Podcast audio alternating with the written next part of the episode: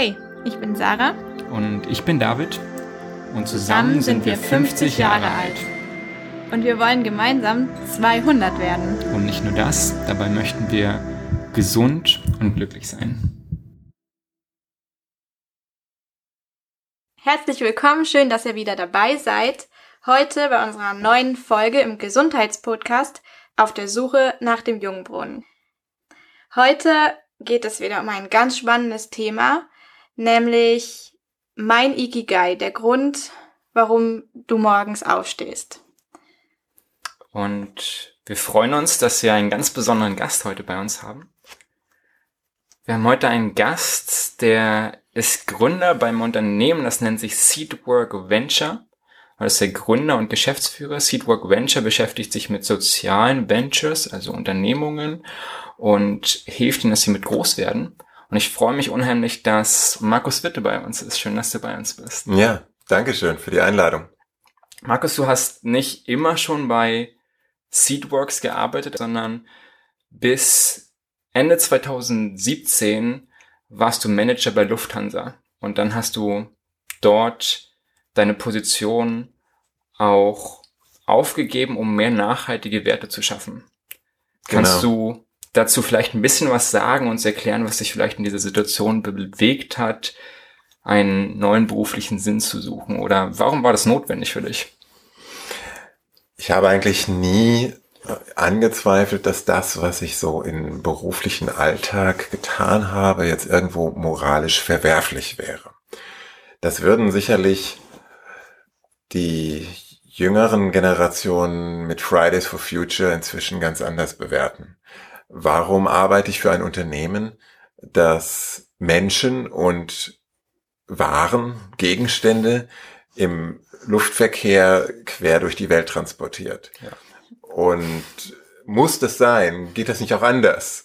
Muss man jede Flugreise antreten? Muss man exotische Früchte aus anderen Ländern einfliegen?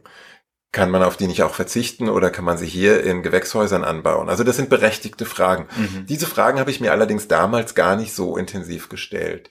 Ich habe mir einfach nur die Frage gestellt, okay, ähm, ich, mein damaliges Verständnis, so, ich würde sagen vor fünf Jahren, war nicht so stark davon getrieben, dass ich denke, ich tue etwas äh, moralisch eher zweifelhaftes, sondern ich hatte einfach den Wunsch, ich möchte etwas noch viel Sinnvolleres tun, wo ich dem, dem Leben, den Menschen, meiner Umwelt mehr zurückgeben kann, als einfach nur im Büro zu sein und vielleicht Innovationen für den Lufthansa-Konzern zu machen, die auch ganz toll sind, spannende Leute, ganz liebe Kollegen, super interessante Menschen und Geschäftspartner, die ich da kennengelernt habe und auch immer noch sehr, sehr wertschätze als Menschen. Nichtsdestotrotz ist es für mich viel sinnvoller, es, es befriedigt mich auch tiefer, wenn ich weiß, ich stehe morgens auf und es hat einen noch viel tieferen Sinn, der darüber hinausgeht, als nur zum Beispiel den, die Zukunftsfähigkeit eines Unternehmens weiter zu optimieren und voranzubringen. Ja. Aber würdest du sagen, dass sich diese Suche nach mehr Sinn oder mehr Wertigkeit irgendwann gegeben hat oder hat sich das bei dir entwickelt oder bist du irgendwann im Büro gewesen, hast du gesagt, hey, irgendwo musste doch mehr sein oder ich will einfach mehr schaffen oder hast du es immer in dir gehabt? Wie ist es gekommen? Nein, ich habe es nicht immer in mir gehabt. Also ich glaube, es ist über die Zeit einfach gewachsen.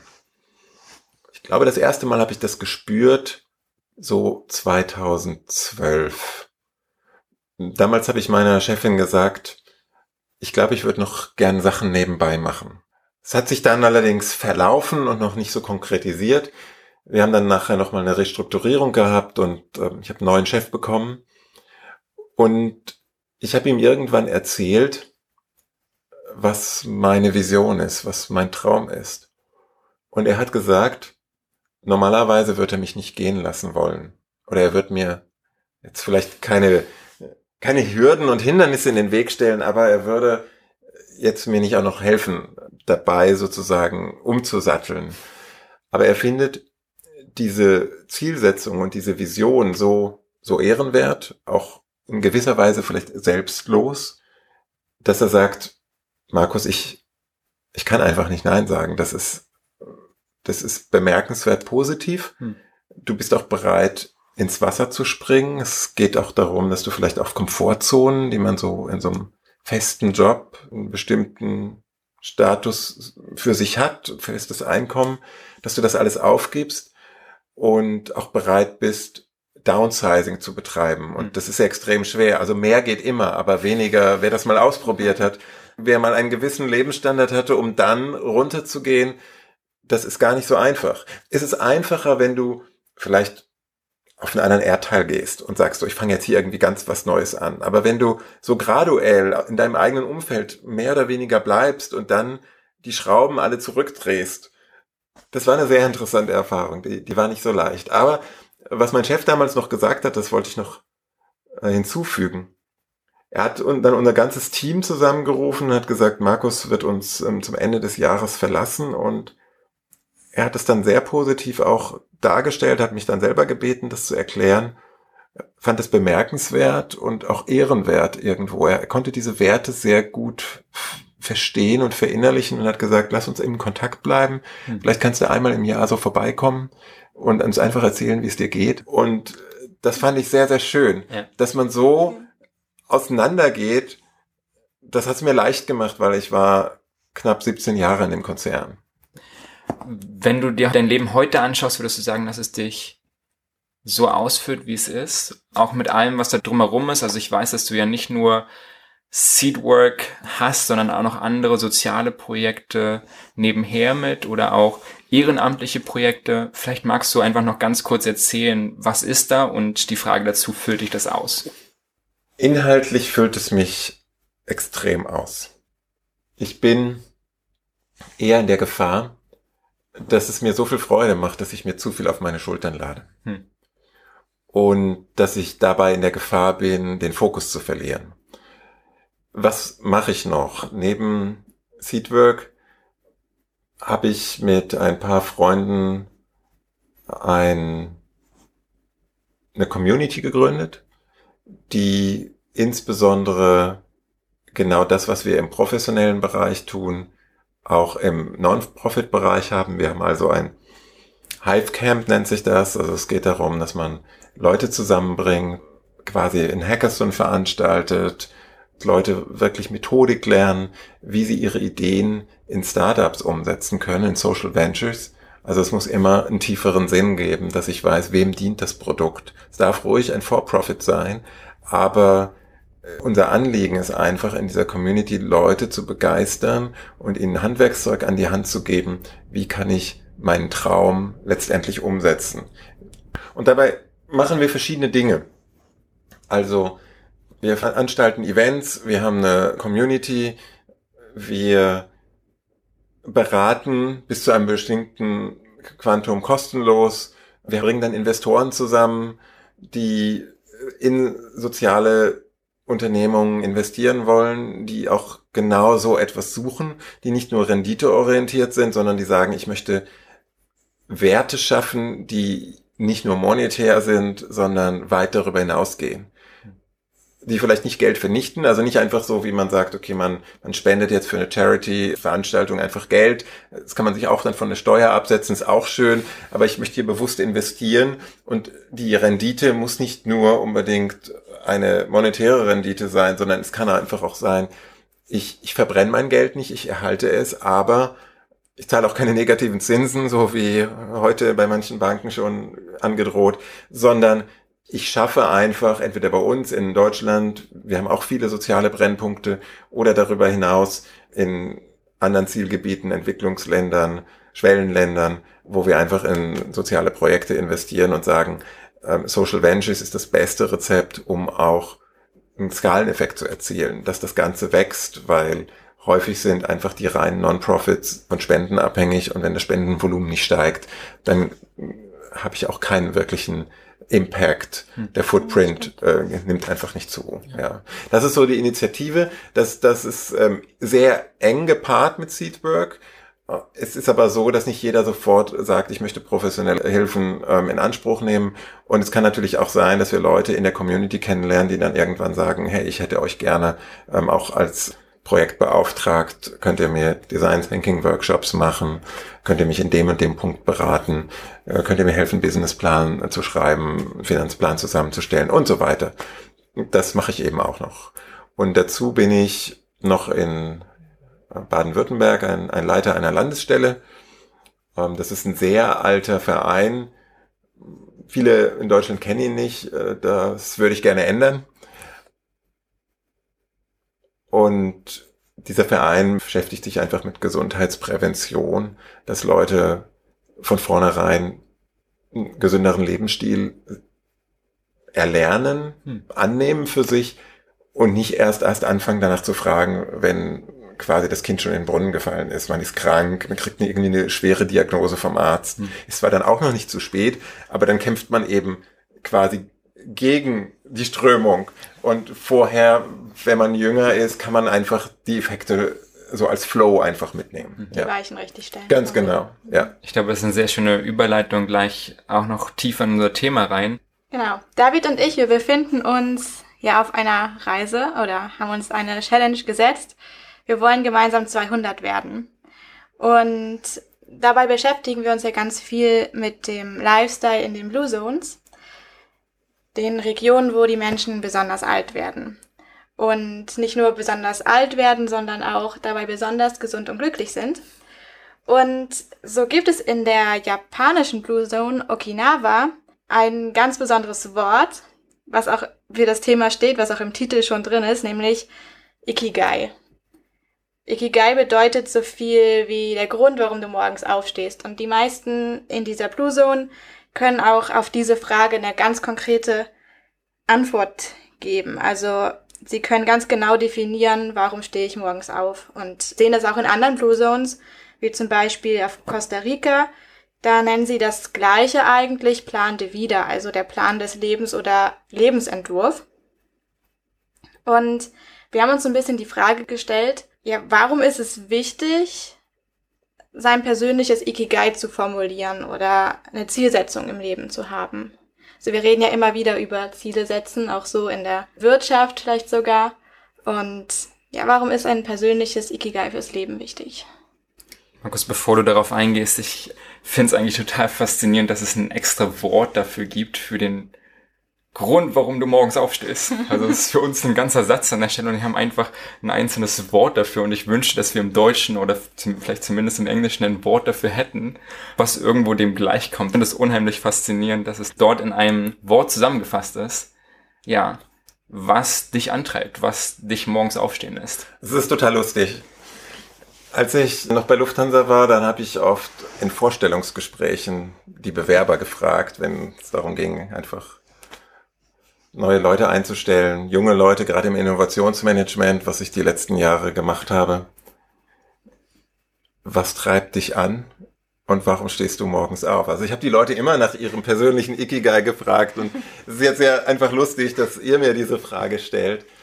Ich hatte damals schon immer eine Freude, morgens zur Arbeit zu gehen. Mhm. Ich habe immer schon gern gearbeitet. Ich musste mich da jetzt nicht unbedingt hinprügeln. Natürlich gibt es manchmal auch Dinge, die man nicht so gerne macht. Es gibt auch mal Tage, da würde man sagen, muss das sein? Ich musste früher zum Beispiel oft auch 4 Uhr aufstehen, wenn ich morgens um 6.30 Uhr schon den ersten Flieger genommen habe. Fliegen, ja, gehört mit zu dem anderen Beruf, den ich früher hatte. Aber heute muss ich vielleicht nicht unbedingt um 4 Uhr aufstehen, vielleicht stehe ich um 5 Uhr auf. Was mich da antreibt, ist, dass ich mir die Zeit jetzt nehmen kann, wirklich zu mir selbst zu kommen morgens. Hm das ist nicht die Motivation, warum ich aufstehe, aber es ist für mich ein wichtiges Ritual. Ja. Und das Ritual hat auch etwas damit zu tun, dass ich diesen tieferen Sinn, warum tue ich das? Was, was bringt der Tag heute? Wo setze ich die Schwerpunkte? Dass ich das bewusst reflektieren kann und gestalten kann, überdenken kann. Also ich habe auf Geld verzichtet, aber habe Freiheitsgrade gewonnen. Und ich entscheide bewusster. Dennoch habe ich festgestellt, dass wenn du in einer bestimmten Gewohnheit bist, nämlich der Lauf im Hamsterrad, das kann dir genauso in einem Managerjob passieren, dass du irgendwann auch die Freude verlierst und nur noch die Aufgaben siehst und dich quasi in deiner Routine drehst. Das kann dir aber genauso im Startup äh, sehr gut passieren. Das kann dir in irgendwelcher Sozialarbeit passieren. Das kann dir bei Gesundheitsprävention passieren. Nämlich dann, wenn du quasi unter der Welle bist und nicht mehr auf der Welle reitest. Und ich finde es ganz wichtig, wenn wir die Welt anders verlassen wollen, als wir sie vorgefunden haben. Vielleicht kann ich das so zusammenfassen. Das, das treibt mich an. Mhm. Dann gibt's zwar mal auch Tage, wo ich der Hamster am Laufrad bin. Das kann man nicht immer ausschließen. Manchmal muss man auch funktionieren. Das kann ich. Aber das ganze Leben darf einfach nicht zur Funktion werden. Und hier ist es für mich sehr wichtig, dass ich dort diese Balance finde, dass ich mich fokussiere, dass ich reflektiere, dass ich auch so eine Introspektion habe. Was treibt mich heute an? Was ist wichtig? Wo setze ich Schwerpunkte und dass ich das gestalterische Handeln nie verliere? Und dieses gestalterische Handeln im, im Füreinander und Miteinander für andere Menschen, das treibt mich an, weil es mich zutiefst befriedigt. Ich würde sagen, wenn man sich um sich selber dreht, dann ist es wie so eine Abwärtsspirale. Man wird eigentlich, wenn Leute ehrlich sind und das vielleicht reflektieren, diese Introspektion auch zulassen morgens, ohne Musik und gleich Wecker und Radio an. Wenn sie diese Introspektion zulassen, dann glaube ich, dass sie, wenn sie ehrlich sind, der Tanz um das eigene Ich eigentlich so wie eine Abwärtsspirale ist. Hm. Und je altruistischer ich letztendlich bin, das ist meine Lebensphilosophie, je mehr ich auch anderen Menschen, ich sage jetzt mal so ein altdeutsches Wort, diene, Service dienen ist ja heute nicht mehr so in, aber ich meine es wirklich so. Vielleicht können wir auch so ein altes Wort mal wieder mit neuem Inhalt füllen und hervorholen. Je glücklicher wirst du und das ist wie so eine Aufwärtsspirale. Und wenn du behutsam und achtsam mit dir selbst umgehst und auch achtsam mit dem anderen Menschen, dann ist der Tag wirklich so lebenswert, dass es dich antreibt, morgens aufzustehen. Selbst wenn die Umstände mal wirklich trübe sind. Es ist ja so, dass man immer sagen kann, man kann externalisieren und sagen, ja, die Umstände sind die Bösen und deswegen möchte ich morgens nicht aufstehen und wenn ich nur an den nächsten Tag denke. Und vielleicht mag das jetzt für Leute, die gerade in der Lebenskrise sind, die vielleicht in der tiefen Depression sind, auch sehr befremdlich jetzt gerade klingen. Es heißt nicht so, dass ich mich nicht einfühlen will, dass es auch andere Lebensphasen und Situationen gibt, wo wir in Krisen sind. Ich gehe aber davon aus, dass unser Leben nicht eine lebenslange Krise ist. Sollte es nicht sein. Und wenn, brauchen wir professionelle Hilfe, wenn es so wäre.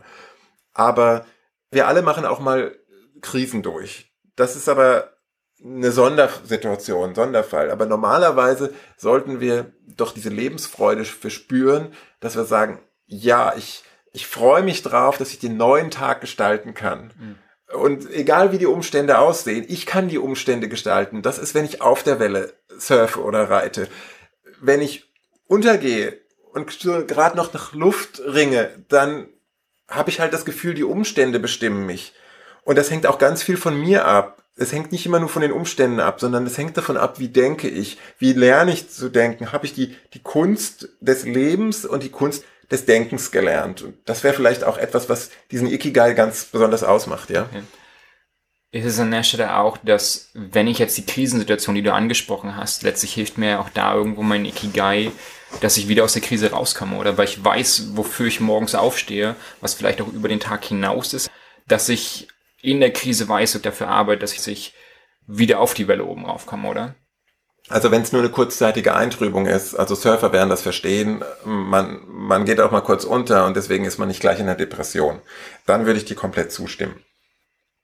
Es ist aber auch so, dass manche Menschen wirklich klinisch betrachtet in, in einer so tiefen Depression sind, da brauchen sie professionelle Hilfe. Absolut. Unbedingt. Sie brauchen vielleicht auch biochemische Hilfe, weil gewisse Prozesse einfach verantwortlich sind, gar nicht mal ein falsches Denken ja. und so weiter.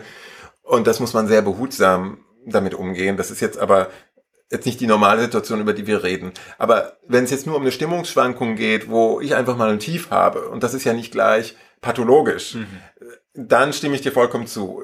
Dann kommt man auch wieder raus, wenn man einfach diese positive Grundorientierung hat und weiß, ich weiß, wofür ich lebe es ist nicht nur, wo ich weiß, wofür ich am Morgen aufstehe, sondern ich habe auch mittelfristige und langfristige Ziele, die sehr viel Sinnstiftung geben. wir haben so ein bisschen auch über Morgenroutinen gesprochen, nicht wahr? Also der Grund, warum du morgens aufstehst, dass man leicht darüber nachsinnt.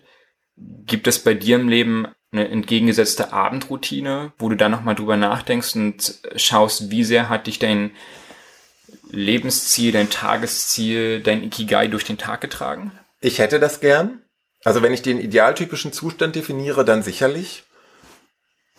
Allerdings kämpfe ich auch selbst, dass ich mir oft zu viel auflade oder zu wenig Puffer einplane für Unvorhergesehenes, weil egal welche Zeitplanung du machst, egal in welchem Beruf du arbeitest, wenn du gestalterisch tätig bist, es kommt immer was Unvorhergesehenes. Hm. Und ich weiß das zwar, aber trotzdem passiert es mir immer wieder. Ich plane mir zu wenig Puffer ein und wundere mich dann, dass ich dann abends noch sitze und diese Zeit für die Reflexion nicht habe oder mir nicht nehme oder ich bin schon so müde, ich möchte dann auch schlafen. Und, und damit kämpfe ich, sage ich ganz offen. Aber ich wünsche mir das mehr. Und an der Stelle muss ich vielleicht auch noch wirklich selber dazu lernen, bin auf dem Weg und möchte das viel mehr gestalten und mich weniger dann von den Umständen bestimmen lassen. Ja, ja und das ist ja auch voll, voll in Ordnung. Wir sind ja alle irgendwo unterwegs und wir machen ja auch keine, kein Podcast deswegen, weil wir irgendwo schon angekommen sind, weil wir schon 200 sind. aber, aber das ist ein Wunderpunkt. Also du sprichst den an. Ich wünschte mir das so sehr, ja, ähm, dass ich diesen Punkt, also es ist jetzt ein Punkt, der hat vielleicht nichts mit dem Ikigai zu tun, aber äh, das, das ist ein anderes Thema. Ich möchte eigentlich blaues Licht am Bildschirm abends ein bisschen reduzieren. Das hängt mit äh, biochemischen Prozessen zusammen, dass ich dann auch wirklich zur Ruhe komme. Ja. Und und dann ertappe ich mich halt selbst dabei, dass ich dann noch bis kurz vorm Schlafengehen am Rechner sitze. Da sind noch ein paar E-Mails, vielleicht ist noch was fertig zu machen. Das kennen wahrscheinlich die allermeisten Menschen. Und ja. ja, einfach nur schweigen und nicken hier ja. im Raum, nicht wahr? Aber ähm, ich glaube, dass wir damit nicht alleine sind, dass wir, glaube ich, alle irgendwo zu kämpfen haben. Und dennoch ist es ja auch der Sinn, warum wir auch diese Podcast-Serie gemeinsam machen, wo wir sagen, wir nehmen uns gemeinsam was vor, Schritt für Schritt, uns gemeinsam zu ermutigen. Von daher ist es auch uns gegenüber unheimlich sympathisch, wo wir sehen können, dass du auf der einen Seite so total brennst für deine Leidenschaft dahinter und trotzdem aber auch uns eingestehen kannst oder auch ganz offen damit umgehst und sagst, hey, ich bin auch mit unterwegs, ich bin nicht irgendwo angekommen. Aber vielleicht kann ich euch dann noch einen Vorschlag für eine andere Episode hier im Podcast geben.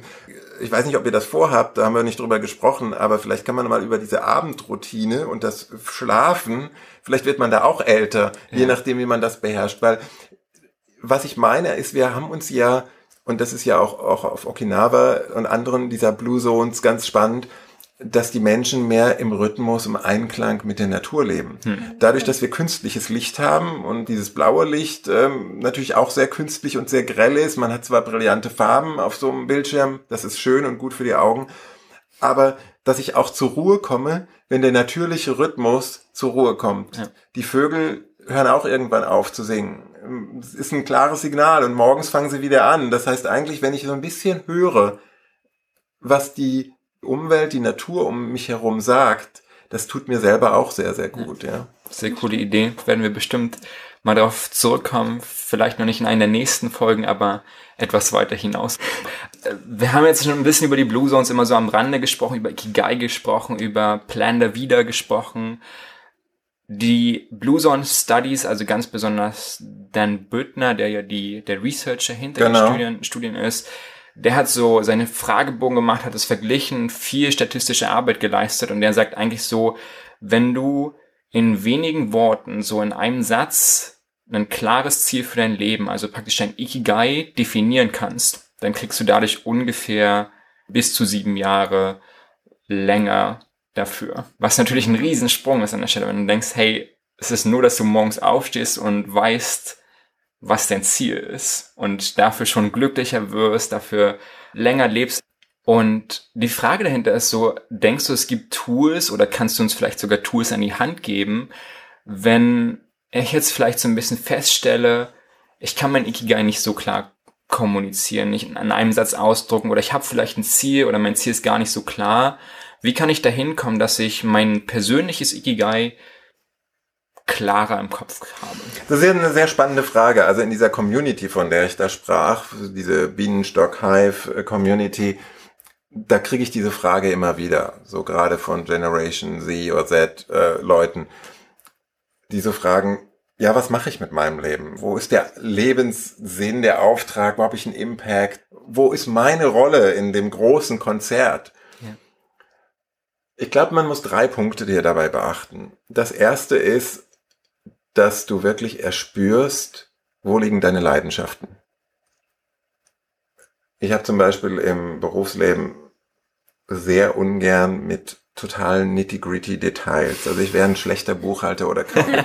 Dann bin ich eher der, der Visionär, der so halb in der Umsetzung drin ist. Das ist so meine liebste Rolle gewesen. Aber manche Leute sind so gut darin und die spüren das auch. Also wenn ich merke, dass sobald don't bother me with details, ja, also bitte belaste mich nicht mit Details, wenn du das schon merkst, dann weißt du auf jeden Fall bestimmte Berufe, wo sehr viel Detailwissen notwendig ist und, und Detailverliebtheit quasi, fass die besser nicht an. Also der erste Punkt ist, wo ist deine Passion, wo ist deine Leidenschaft, äh, wofür kannst du dich begeistern? Ich finde das unheimlich spannend, ich finde das auch sehr wichtig, weil manchmal ist es, wo wir uns auch das gar nicht so selber ohne weiteres eingestehen können. Wo ich bei mir selber gemerkt habe, ich habe irgendwo so den Drang, dass ich merke, eigentlich wird von mir was erwartet, aber ich tue was anderes eigentlich lieber. Und dort auch die Ehrlichkeit damit zu haben und zu sagen, meine Passion ist eigentlich woanders und eigentlich sollte ich die Position wechseln oder mich darum bemühen, dass ich irgendwo in dem, wo ich wirklich aufgehe, arbeite, ist manchmal auch eine Überwindung oder manchmal auch, wo man radikal ehrlich auch mit sich selbst sein muss. Ja, und viele von uns sind halt davon geprägt von anderen Lebensbildern, von Vorbildern. Vielleicht haben die Eltern irgendeinen Wunsch und mach doch das, das ist eine sichere Bank, da äh, kannst du nicht so schnell entlassen werden und so weiter. Ich kann mich erinnern, als ich jung war, mein Opa hat mir erzählt, ja Junge, wenn du was werden willst, dann geh doch zu einer Bank, ja. Das hat mich aber überhaupt nicht interessiert, ja. Heute gibt es nichts Uncooleres, als für irgend so, eine, so ein Finanzinstitut zu arbeiten. Klar, es gibt Fintechs, die sind auch cool, es gibt auch soziale Fintechs, die vielleicht auch noch andere Banking-Modelle haben, die mit einer anderen Philosophie an die Frage rangehen. Aber grundsätzlich, wenn du heute jemand, der jung bist, fragen würdest, ist es, ist es für dich wünschenswert, irgendwie Bankkaufmann oder zu Finance? Ja, also es ist nicht mehr so cool, ja. ja. Aber damals, gerade für die Welt meines Großvaters, abgesehen davon, dass ich eben keine Lust hatte auf Banking, war das, also wenn man das erreicht hätte, das wäre echt was, was super gewesen. Und heute dreht sich unsere Welt ja, ja wesentlich schneller. Es gibt Berufsfelder, die es früher nicht gegeben hat. Aber ich glaube, der erste Punkt zu deiner Frage ist ganz wichtig, folge diesem inneren Drang. Hm. Jetzt kann es natürlich so sein, dass dir was Spaß macht, wo das ist eigentlich der dritte Punkt, auf den ich komme, mit dem man kaum Geld verdienen kann. Aber das muss man abgleichen.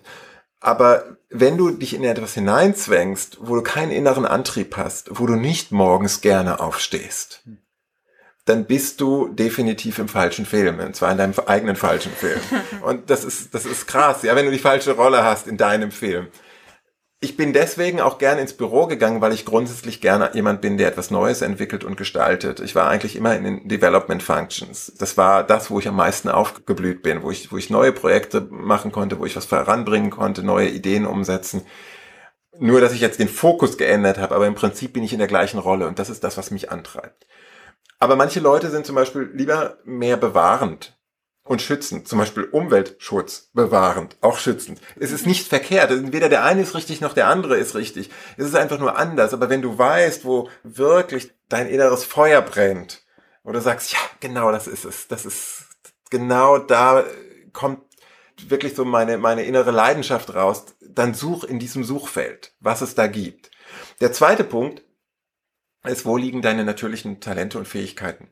Häufig weiß man das nicht, wenn man sie nicht ausprobiert hat. Kinder werden zum Teil gefördert, zum Teil auch nicht. Ich könnte jetzt auch lange über unser Schulwesen reden, aber das ist heute nicht unser Thema.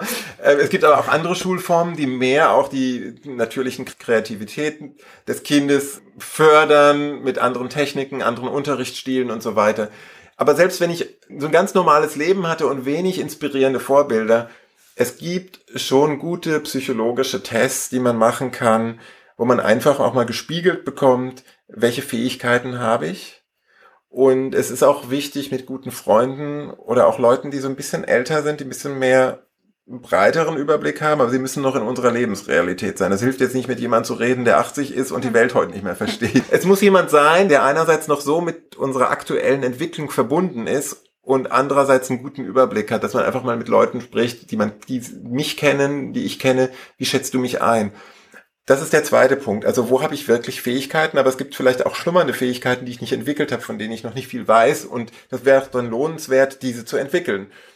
Gerade, ich würde sagen, in den ersten 30 Jahren ist unser Gehirn noch so flexibel, später auch, aber es fällt einfach nicht mehr so leicht, Dinge zu lernen, dass man dann bestimmte Fähigkeiten auch entwickelt. Und der dritte Punkt, hatte ich schon angedeutet, ist wirklich, womit kann man wirklich Geld verdienen? Also wenn es darum geht, einen Lebensunterhalt zu haben, wenn man jetzt über so viel Kapital verfügt, dass man nicht arbeiten muss, äh, dann ist man in einer Luxussituation. Man mhm. lebt von den Erträgen, andere erwirtschaften etwas und man kann sozusagen äh, frei mit seiner Zeit etwas Sinnvolles für die Welt tun, ohne dass man äh, schauen muss, wo kommt mein monatliches Einkommen rein. Aber das ist der Sonderfall. Das geht den wenigsten Leuten so. Die meisten wollen und etwas arbeiten, auch um eine gewisse Bestätigung zu bekommen und natürlich auch um ihre natürlichen Bedürfnisse zu stehlen.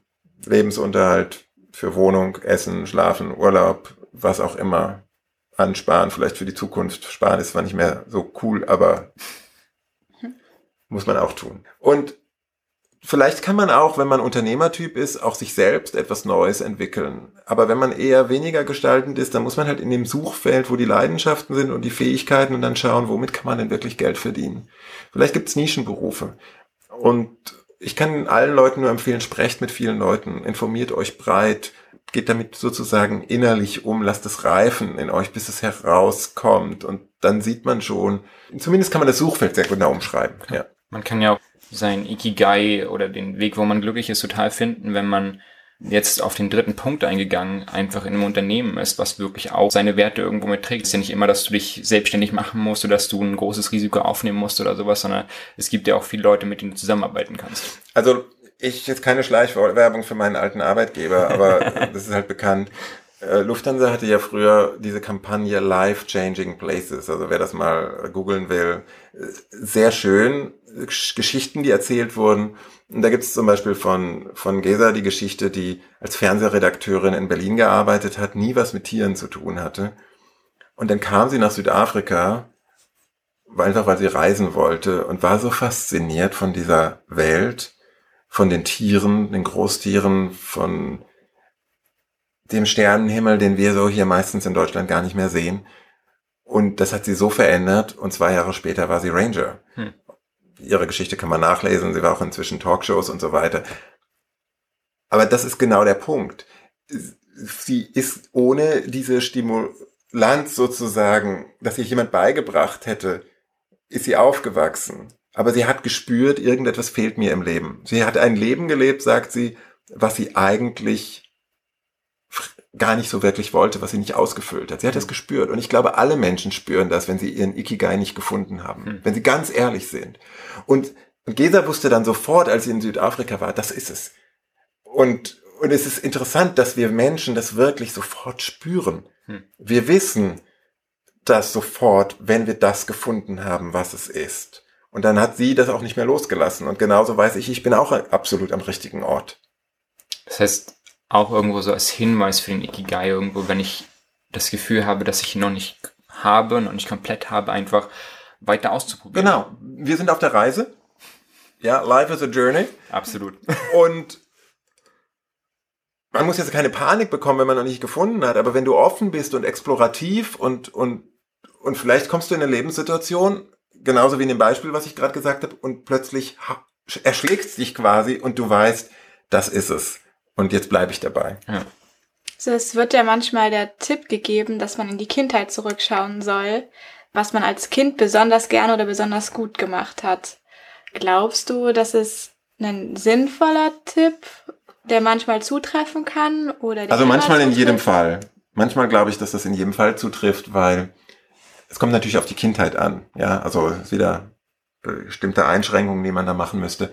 Aber normalerweise, wenn ein Kind in einer liebevollen Umgebung aufwächst und auch Zeit hat zu spielen und auch nicht sich gedrungen fühlt, also mit schlechtem Gewissen irgendwo die Freizeit genießen, sondern wirklich die Welt spielerisch erkunden kann. Das ist ja genau so etwas. Und dann hilft natürlich die, die Reflexion der Kindheit schon, Weil ich glaube, dass das Kind so viel Zeit hat, spielerisch Dinge auszuprobieren und dann das macht, wozu es wirklich Spaß hat, woran es Spaß hat. Wenn da jetzt nicht irgendjemand interveniert und sagt, jetzt mach doch mal das oder tu jenes. Und natürlich Anleitung hilft auch schon mal. Aber ich glaube, wenn die Umstände richtig sind, dass Kindheit schon eine gute Erkenntnisquelle sein kann, ja. Umstände ist eigentlich ein sehr, sehr gutes Stichwort, um vielleicht noch ein paar andere Fragen zu stellen. Manchmal ändern sich die Umstände in unserem Leben, nicht wahr?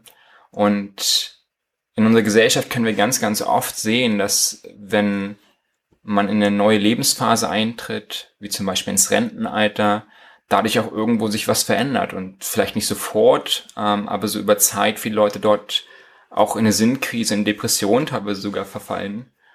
Und wenn wir die Blue Zones anschauen, da gibt's eigentlich sowas wie Rente gar nicht. Warum haben die das Konzept von Rente nicht? Also für uns ist es ja, dass viele Leute vielleicht sogar geil ist, die Rente zu erreichen. Ich möchte ja niemand zu nahe treten, aber wir haben ja dieses Phänomen in Deutschland der Frührentner. Und ich kenne das einfach aus dem Unternehmen, dass manche Leute schon sagen, oh, ich bin so froh und dann kann ich in den Vorruhestand gehen und dann kann ich endlich mein Leben leben. Dann, dann möchte ich mal endlich das nachholen, was ich nie konnte. Vielleicht reisen mit dem Ehepartner, Zeit mit den Kindern verbringen, was auch immer der Traum ist, von dem sie immer geträumt haben, wozu sie nicht kamen. Und das ist eigentlich ein, ein Drama. Eigentlich ist das sehr, sehr schade. Ich weiß, dass es natürlich auch Berufe gibt, die hart sind, wo man mit eigentlich schlimmer Routine konfrontiert ist und sein Leben so leben muss oder keine Alternativen sieht, weil man ja irgendwo ums Überleben kämpft. Und gerade in Berufen vielleicht auch die sehr starke körperliche Arbeit tun müssen, da, da, da weiß ich, da habe ich mit Menschen gesprochen, die sind mit 60 fertig und sagen, ich, ich kann nicht mehr, mein Körper macht nicht mehr mit. Und ich habe sehr viel Respekt dafür. Andererseits sehen wir Top-Manager, die dann ausscheiden und dann auf Honorarbasis weitermachen, weil sie sich gar nicht vorstellen können, jetzt nicht mehr gestalterisch tätig zu sein. Und das Interessante ist, dass wir in diesen Blue Zones, das sind ja nicht Menschen, die alle über eine Hochschulausbildung verfügen. Hm. Also so, so dieses Modell, was wir in den Blue Zones vorfinden, also gerade in diesen eher natürlichen wie Sardinien, Costa Rica, Okinawa, da da sind das ja eher Menschen mit geringerer Bildung und nicht so großem Einkommen. Und trotzdem leben sie ihr Leben so natürlich weiter. Sie übernehmen immer noch Verantwortung gemäß ihrer, ihren Fähigkeiten. Und ich glaube, dass sie dadurch jünger bleiben und auch älter werden. Hm. und, und sie leben das eigentlich auf einer sehr praktischen Weise, die aber auch wieder im Einklang mit der Natur sehr stark steht. Und das haben wir verlernt. Wenn Leute heute körperlich arbeiten in irgendwelchen Fabriken, dann sind sie wirklich auch fertig, aber das ist nicht unbedingt im Einklang mit der Natur. Der Top-Manager, der sich das immer noch leisten kann, weil er sagt, ich möchte noch weiter gestalten, ich möchte doch irgendwas Sinnvolles machen, der lebt eigentlich auf einem anderen Niveau das Leben in den Blue Zones. Wobei ich ja auch äh, von der Blue Zone in, in Kalifornien da, in, in, in Loma Linda in Südkalifornien, ich habe auch mal in, in Südkalifornien gelebt, das war jetzt nur eine Autostunde entfernt von, von dieser Blue Zone. Da gibt es ja einen Arzt, der hat als Chirurg immer noch mit über 90 Jahren ja, im genau. OP gestanden. Das ist genau das, also auch mit hoher Bildung. Und der war so noch fit, die Hand hat nicht gezittert, der konnte sein Skalpell immer noch exakt gut führen hervorragend. Hm. Also es gibt es auch in der westlichen Welt auf einem höheren Bildungsniveau, aber die Beispiele, die unterschiedlichen aus den Blue Zones zeigen mir eigentlich, dass das erstrebenswert ist. Und für diejenigen von uns, die in einem Arbeitsverhältnis sind, wo das nicht machbar ist, wir alle sind dann gut beraten, dass wir, so wie ich auch, nebenberuflich was machen, was mir keiner bezahlt, was aber sehr sinnstiftend ist, was mich mit Freude ausfüllt und selbst wenn man dann ins Rentenalter kommt und diese Tätigkeiten vorher schon angelegt hat und dann weiterführt, dann hat man auch nicht diese Sinnkrise, man fällt nicht in das Loch. Hm. Also ist eins der Geheimnisse, dass wir, wenn wir älter werden, einfach auch verantwortungsvoll in irgendeiner Form in die Gesellschaft eingebunden sein sollen?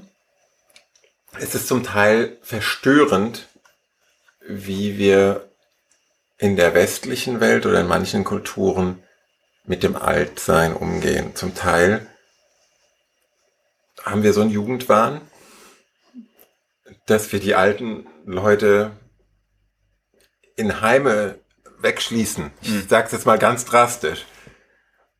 Man besucht dann Oma und Opa vielleicht mal einmal im Jahr, zweimal im Jahr, aber sonst überlässt man die Leute sich selbst. Und das ist natürlich eine andere Lebensform als in den Blue Zones, wo alte Menschen ganz natürlich in die Lebensabläufe vielleicht einer Großfamilie eingebunden sind oder einer Dorfgemeinschaft hm.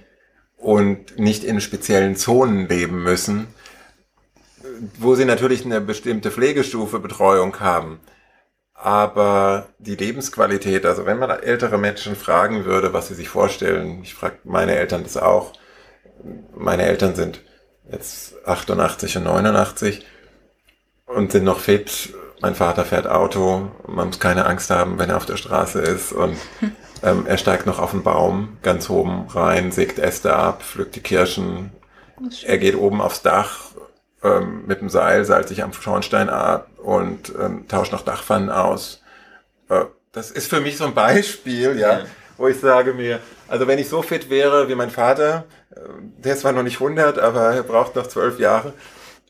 Also diese Lebensqualität mit kurz vor 90, er turnt noch auf dem Dach rum in, weiß ich nicht, wie hoch so ein Haus ist, also zweieinhalb geschossig. Ja. Also das das ist schon bemerkenswert und, und ein Segen.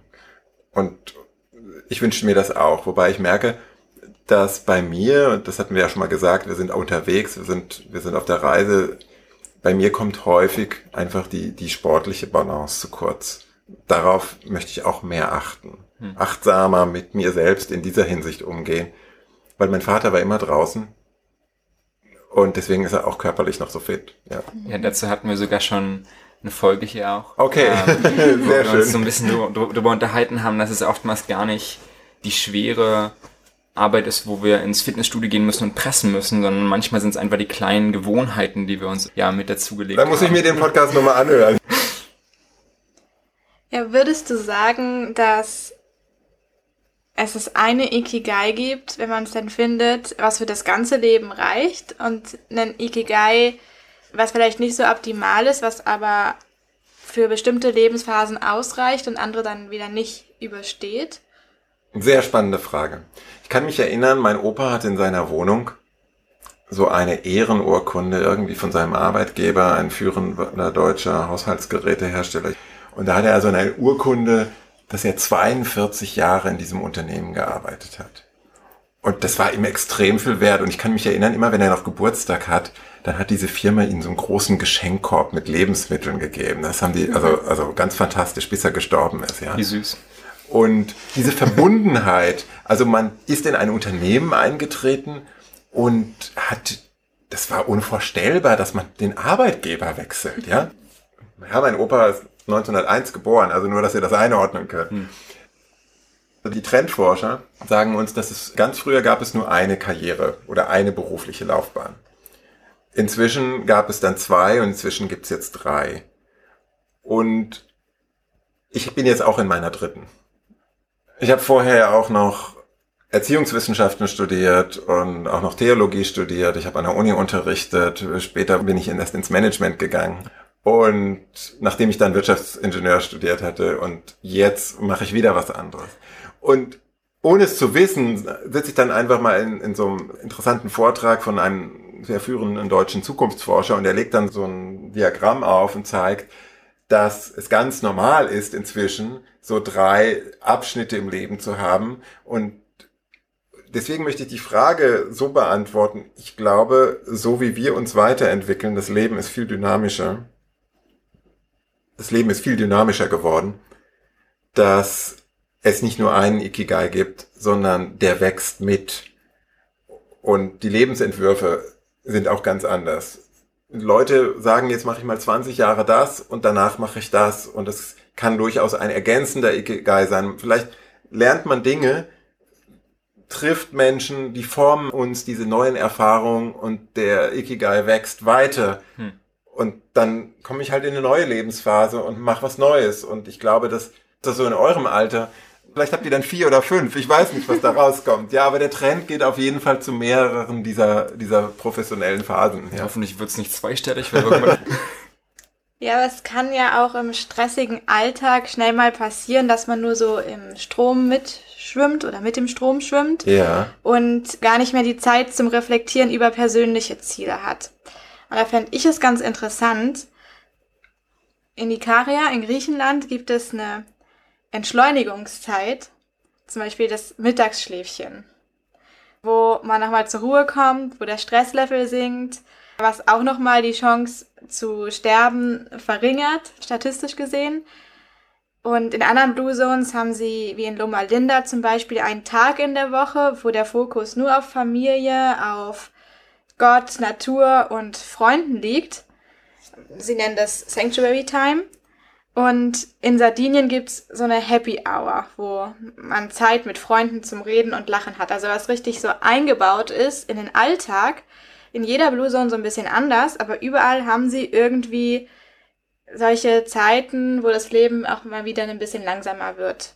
Und die Frage ist, hast du auch solche Entschleunigungszeiten ähm, kennengelernt? Gibt es Tipps vielleicht, wie man sowas auch in den Alltag einbauen kann oder die besser gestalten kann auch, um wirklich in dem Moment, wo man sich diese Zeit nimmt, auch wirklich runterkommt, ohne dass der ganze Stress aus dem Alltag dort nur weiter hochkocht. Beim Thema Stichwort Entschleunigung denke ich erstmal immer an die Stadt, in der ich gerade wohne, eine große Unistadt in Baden-Württemberg, wo Entschleunigung ganz groß geschrieben wird. Ich bin gerade mit ein paar Leuten dran, die wollen so ein veganes Café-Restaurant eröffnen. Es ist ganz schwierig dort Flächen zu finden, weil ja die Stadt sich eher entschleunigt. Es ist gerade ein Trend, ja. Es ist also Entschleunigung ist ein großes Thema. Ich persönlich bin darauf gestoßen, weil es in manchen Kulturen, und es ist ja auch naturwissenschaftlich nachweisbar, in landwirtschaftlich geprägten Kulturen diese Tradition gibt, dass man einen Acker mal brachlegen lässt, damit der Boden sich erholen kann. Sagt das so alle sieben Jahre, wäre das eigentlich sehr, sehr cool. Und natürlich ignorieren wir solche Prinzipien in der Natur, weil wir wollen Profitmaximierung haben. Aber genauso unser Körper ist auch natürlich, ist auch Natur. Und ich persönlich halte dieses Prinzip, auch einmal in der Woche zur Ruhe zu kommen, für sehr, sehr wichtig, dass ich einmal komplett abschalte und sage so, jetzt ist komplett Zeit für was anderes. Und daraus generiere ich sehr, sehr viel neue Energie und Kraft. Das ist mhm. extrem wichtig. Vielleicht, wenn jemand im Schichtdienst arbeitet, ist das schwierig darzustellen. Bestimmte Berufe sehr anspruchsvoll. Aber ich glaube, es ist kein Zufall, wenn wir uns überlegen, wir leben ja in so einem Wochenrhythmus. Und keiner weiß eigentlich, wo die Woche herkommt, weil von den Gestirnen kann man sie sich nicht ableiten. Also das Jahr ist klar, die Woche ist unklar, der Monat ist klar, aber warum die Woche? Es wird ja auch mal eine Zehntageswoche irgendwie, glaube ich, in in Frankreich war das, oder? In Frankreich oder auch in, in der Sowjetunion haben sie es mal probiert. Also es gab Versuche und irgendwie scheint dieser Wochenrhythmus so tief in, in uns eingraviert zu sein, als wäre er irgendwo in die Zellen reingeschrieben. Keine Ahnung. Ja. Wo ich dann denke, wenn ich wirklich auf das höre, was in mir ist und ich diese Impulse wahrnehme, dann ist es wichtig, einmal in der Woche zur Ruhe zu kommen. Leute reden ja auch mal, dass sie sich nach vielen Jahren eine Auszeit nehmen, so ein Sabbatical, ja, mhm. und einfach sagen so, ich muss jetzt mal wirklich die Batterie wieder aufladen. Aber es wäre schade, wenn man immer erst 20 Jahre ausbrennen muss und dann, wenn man kurz vorm Burnout ist, erstmal sagt, jetzt mache ich ein Jahr Sabbatical. Aber mir ging es auch so, als ich aufgehört habe im im Konzern. Dann bin ich erst mal drei Monate nach Mittelamerika wirklich in eine komplett andere Umgebung und habe so mein kleines Sabbatical gemacht, weil ich auch erstmal wieder achtsamer damit umgehen sollte mhm. und, und auch wollte. Ja, also dass ich bewusst andere Eindrücke hatte. Ich war viel in der Natur. Klar ist das anders als bei uns, aber das hat mir schon gut getan. Ja. Ich glaube, dass diese Entschleunigungsphasen auch unheimlich wichtig dafür sind, dass wir uns bewusst werden, ob ich wirklich mein Ikigai habe oder ob ich es nicht habe. Weil wenn ich nur immer hinterherlaufe und so sehr gefangen bin in all den Sachen, die ich eben mache, selbst wenn sie mich total ausfühlen, ist dort der Punkt, dass ich nicht so sehr darüber reflektieren kann, macht es mich wirklich noch glücklich oder muss ich vielleicht, wie wir gerade schon gesagt haben, vom zweiten zum dritten Ikigai überspringen. Genau. genau. Also ich glaube, dass die Entschleunigung mich auch näher an mein Ikigai ranbringt. Oder ich glaube auch, wenn ich wirklich mein Ikigai gefunden habe, dann kann ich auch Sachen ruhen lassen. Wenn ich mein Ikigai nicht habe, dann ist es immer so, wo ich noch auf der Suche bin und Hast habe und so weiter. Und die Frage ist, was treibt uns an oder bin ich getriebener? Ja. Mhm. Habe ich diese innere Unruhe, die mich treibt? Das ist letztendlich eine negative Energie. Hm. Dann bin ich immer noch auf der Suche. Es ist ja nicht falsch, auf der Suche zu sein, aber wenn ich getriebener bin, dann komme ich nicht zur Ruhe. Dann bin ich immer in der Hast und denke, oh, das muss noch und irgendwo und das muss ich noch und das muss ich noch. Die wirklich expeditiven Leute, die sind nicht unterwegs, um anzukommen, sondern sie sind unterwegs, um unterwegs zu sein. Weil sie auch den Prozess des Unterwegsseins genießen. Sie sind in dem Sinne nicht getrieben, sondern sie entdecken, sie, sie gestalten. Und ich glaube, dass das so eine zutiefste Bestimmung von jedem Menschen ist. In, in unterschiedlichen Formen. Der eine mag sich in Gartenarbeit gestalterisch ausüben, der andere mag Unternehmen gründen, der nächste mag was, weiß ich nicht, was er macht. Ja, also es sind unterschiedliche Dinge. Also jeder hat aber irgendwo eine gewisse Kreativität in sich. Vielleicht bastelt jemand gern. Kleinigkeiten, Modellbau, keine Ahnung, was auch Leute immer irgendwo kreativ machen. Aber ich glaube, es ist wichtig, nicht getrieben zu sein. Hm. Es ist irgendwie gerade nochmal so eine komplett neue Perspektive aufs Ikigai bei mir. Für mich Entschleunigung wichtig war, um drüber nachzudenken, aber irgendwo auch dieses wirklich ja anzukommen und mit dem Ikigai zu ruhen. Also Ikigai ist nicht nur der, der Antrieb, sondern es ist auch die Ruhe dazu, was irgendwo so zwei sehr, sehr spannende Gegensätze sind, die aber dennoch die gehören zusammen voll harmonisieren. Genau. ja, wir sind schon fast am Ende angekommen. Aber bevor wir unsere Folge schließen, haben wir jedes Mal immer den Zeitpunkt, wo wir in unserer Challenge einen Schritt weiterkommen wollen. Und zwar wollen wir den Lebensstil erlernen, der uns gesund und glücklich alt werden lässt.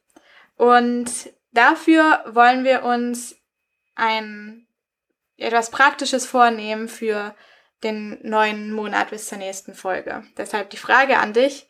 Hast du noch einen abschließenden praktischen Rat an uns, wie wir im kommenden Monat unser Ikigai entdecken oder neu definieren können. Ich habe das Ganze vielleicht schon angeschnitten. Das ist jetzt kein ganz neuer Gedanke. Vielleicht verstärke ich noch mal etwas.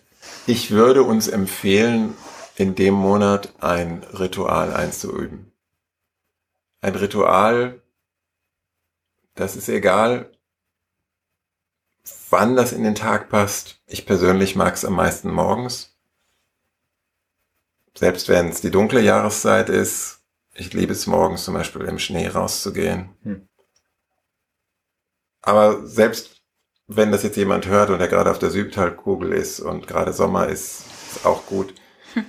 Morgens rauszugehen, ein Ritual daraus zu machen und diese Stille bewusst zulassen. Ganz viele Menschen müssen sofort Musik haben. Sie müssen sofort irgendwie der Blick aufs Handy, wer hat mir geschrieben, welche Nachrichten sind auf irgendeinem Messenger oder sonst wo reingekommen. Und viele von uns können es nicht mehr aushalten, mit sich selbst allein zu sein und das auszuhalten und auf dich wirken zu lassen. So ein Ritual, wenn man es irgendwie machen kann, dass man rausgeht, an die frische Luft, Bewegung hat, vielleicht einen bestimmten Ort hat, an dem man sich selbst auch bewusst sehr viel nahe kommt, mehr die Introspektion auch üben kann und gut hören kann, achtsam mit sich umgeht. Und selbst wenn das nur eine halbe Stunde ist oder 20 Minuten, auf jeden Fall würde ich dieses Ritual einüben wollen oder das empfehlen. Leute, macht das. Und dann seid ihr euch und eurem Ikigai, kommt ihr damit sicherlich viel, viel näher. Sehr, sehr coole Challenge. Also eine halbe Stunde oder 20 Minuten oder selbst wenn es am Anfang schwierig ist, fangen wir mit fünf Minuten an, nicht wahr? Ähm, aber mit dem Ziel, dass wir vielleicht eine halbe Stunde schaffen, irgendwo einfach bloß Ruhe zu finden, nachzudenken, runterzukommen und auch. Aber vielleicht auch bewusst den Ort zu wechseln, weil wenn ich in meinem Zimmer sitze oder in meiner Wohnung, dann sind so viele Dinge, die mich ablenken. Hm. Und wenn ich mir das Ritual einübe, dass ich vielleicht irgendwie einen Feldweg habe oder ich gehe aufs Fahrrad, egal was. Aber eins meiner Anliegen war ja, verbinde das wieder mehr im Einklang mit der Natur zu leben. Also wenn man, selbst wenn man in der Stadt ist, vielleicht gibt es einen guten Park oder keine Ahnung. Also wo auch immer die Menschen sind. Man findet immer irgendetwas, wo man bewusst runterkommt. Das kann auch eine Joggingstrecke sein morgens aber wo man nicht vielleicht gleich sich wieder mit Musik zudröhnt und einfach nur den Rhythmus aufnimmt und so weiter, sondern bewusst mal die Stille aushalten und auf sich hören. Ja. ja, vielleicht auch das, was einem die Natur so ja lehrt, also dass man dafür immer empfänglich ist. Ganz ne? genau, aber das wirst du erst, wenn du still wirst, sonst nimmst du es gar nicht wahr. Genau. Ja. Sehr, sehr cool. Ich glaube, wir haben eine sehr spannende Challenge und ich bin jetzt schon gespannt, was wir auch da an Rückschriften kriegen werden. Auch wenn ihr gerne kommentieren möchtet, lasst uns wissen, wie es mit eurer Challenge geht. Wir lassen es euch natürlich auch wissen, wie es bei uns geht. Und wir können an dieser Stelle ganz, ganz herzlich Danke sagen, dass du bei uns warst, Markus. Das ja, war eine sehr, sehr, gern. war eine sehr, sehr coole Zeit. Ich glaube, wir haben sehr, sehr viel gelernt, haben neue Inputs auch mitgenommen. Ich glaube, wir haben auch das Thema Gigai noch besser beleuchten können. Und ich hoffe, dass wir alle in unseren Schritt für Schritt Suche auch weiter nach vorne kommen, dass wir auch immer dort die Ruhe finden in unserer neuen Challenge dazu. Danke, dass du bei uns warst und die ganzen Unternehmungs- und Hivecamp und all diese coolen Sachen, für die du so brennst, und das haben wir dir auch wirklich angemerkt, Markus, verlinken wir einfach unten mit, dass ihr das noch sehen könnt und einfach euch noch weiter informieren könnt. Cool. Vielen Dank für die Einladung. Hat Spaß gemacht. Vielen Dank auch für euch, dass ihr dabei gewesen wart. Wir freuen uns, wenn ihr uns weiter begleitet auf unserer Reise auf der Suche nach dem Jungen.